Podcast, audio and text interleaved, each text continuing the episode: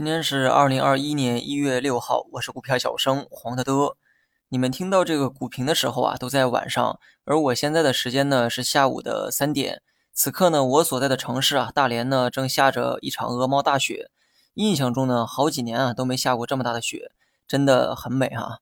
今天市场呢虽然没有跌，甚至啊指数呢又创出了新高，但是个股呢很明显已经涨不动了。采掘板块啊，不知道什么原因啊出现了大涨。除去利好因素的话，今天这个大涨呢，估计是对行情的一个补涨。相比市场最近的这个火爆，某些板块难免会出现补涨，包括电力板块尾盘的这个急拉也是如此。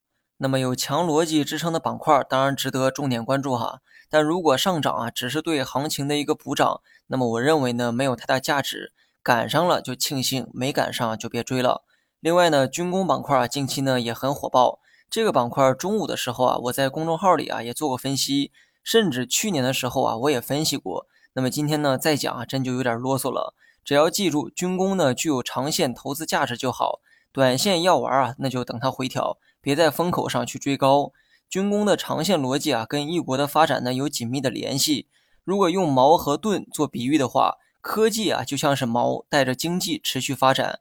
虽然过去的矛呢都用在了房地产，但未来呢总归要转型到科技，而军工呢更像是盾的角色。至少啊，我认为在中国会是这样。如果是大洋彼岸的某个国家，或许会用它当成是矛。不过咱们啊向来是以和为贵，军工的用途啊主要是盾，而这个盾势必要足够的坚硬，硬到足以保护用矛打下的经济成果。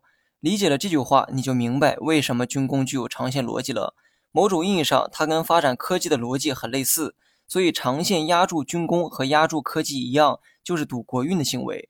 那么最后呢，说一下大盘，昨天起市场的这个赚钱效应啊，就是越来越差，到了今天呢，涨跌比啊，竟然是一比三，所以操作上的确要收敛一些。如果你单看市场走势的话，倒是很强势，大盘呢始终沿着这个五日线拔高，我也不知道拔到什么时候啊是个头。